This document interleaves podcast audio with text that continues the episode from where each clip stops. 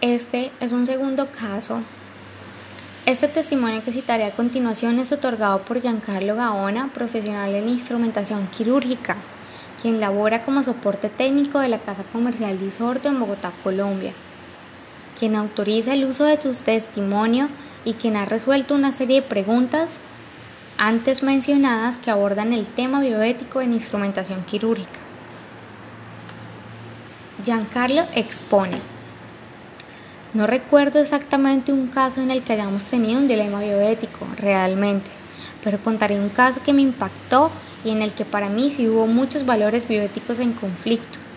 Cuando estaba de practicante en el hospital de Kennedy en Bogotá, tenía el turno de la noche y cuando llegué a recibir el turno pasaron dos horas Recuerdo que era el Día del Padre. Llegaba a urgencias una mujer de 27 años de edad quien se encontraba en su séptimo mes de gestación. Al parecer era víctima de violencia intrafamiliar, pues la policía estaba en sala de urgencias esperando. La paciente ingresa a la sala de cirugía con varias heridas por arma blanca. En su cuerpo no recuerdo el número exacto, pero eran más de 10, que comprometían piernas, brazos, su abdomen y su región costal y cuello.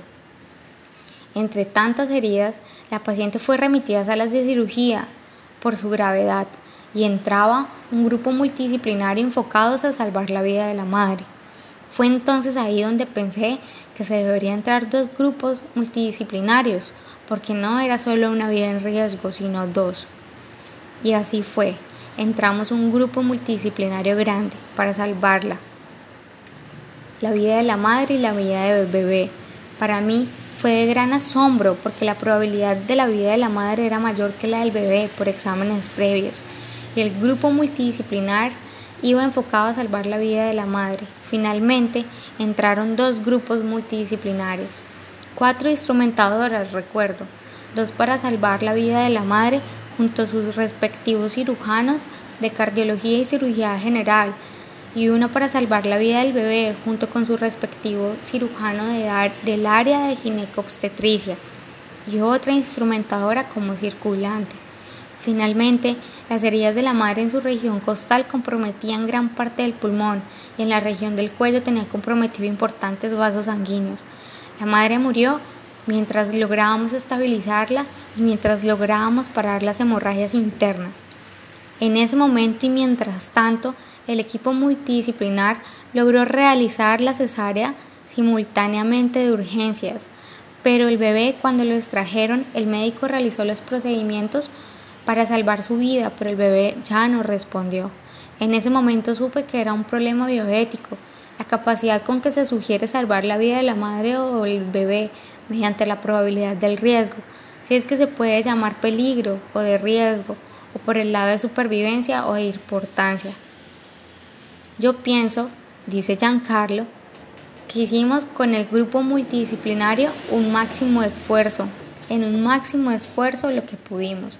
Actuamos rápido, actuamos dos grupos conforme al caso, pero no nos fue posible salvar ninguna de las dos vidas. Giancarlo expresa, yo pienso que pudo estar en juego el principio de beneficencia, autonomía y justicia. Beneficencia porque es una obligación moral intentar salvar las dos vidas, si era posible, en el mismo grado de importancia. Autonomía, porque la madre inconsciente podía haber decidido por quién actuar primero, y sin embargo, recuerdo que se hizo simultáneamente la intervención quirúrgica.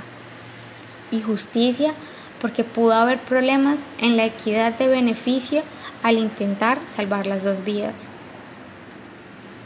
Giancarlo opina y expresa que fue una decisión colectiva, ya que se sabía desde un principio que iba a ser una ardua intervención que debía ser rápida, ya que había más de una vida en riesgo, aún sin saber la gravedad y el estado de sus órganos internos comprometidos, se estableció un gran, amplio grupo multidisciplinario, pero aún así, tomadas las decisiones, no fue posible salvar ninguna vida.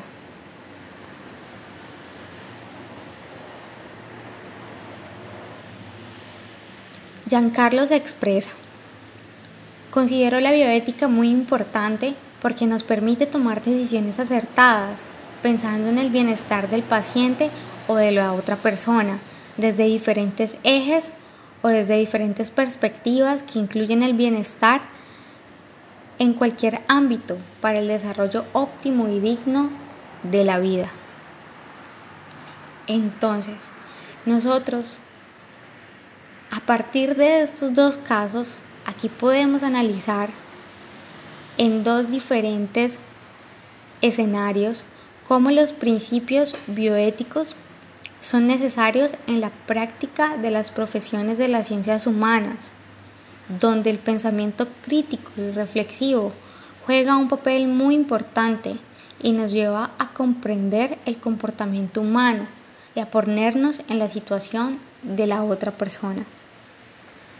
Y cómo en casos específicos y complejos como estos nos pueden orientar en la toma de decisiones de la manera más asertiva partiendo siempre desde los valores éticos y principios éticos que nos rigen como seres humanos. Gracias.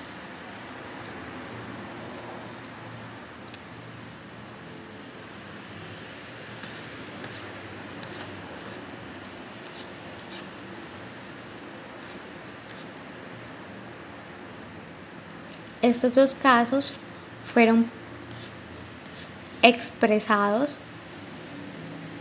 por profesionales de la salud. El uso de esta información y de esos testimonios fueron autorizados. El primer testimonio por María Camila Díaz, profesional en instrumentación quirúrgica, coordinadora de instrumentadoras quirúrgicas de la Clínica Chía en Bogotá, y el segundo testimonio por el señor Giancarlo Gaona, profesional en instrumentación quirúrgica, en ese momento soporte técnico de la Casa Comercial Disorto en la ciudad de Bogotá. Muchas gracias.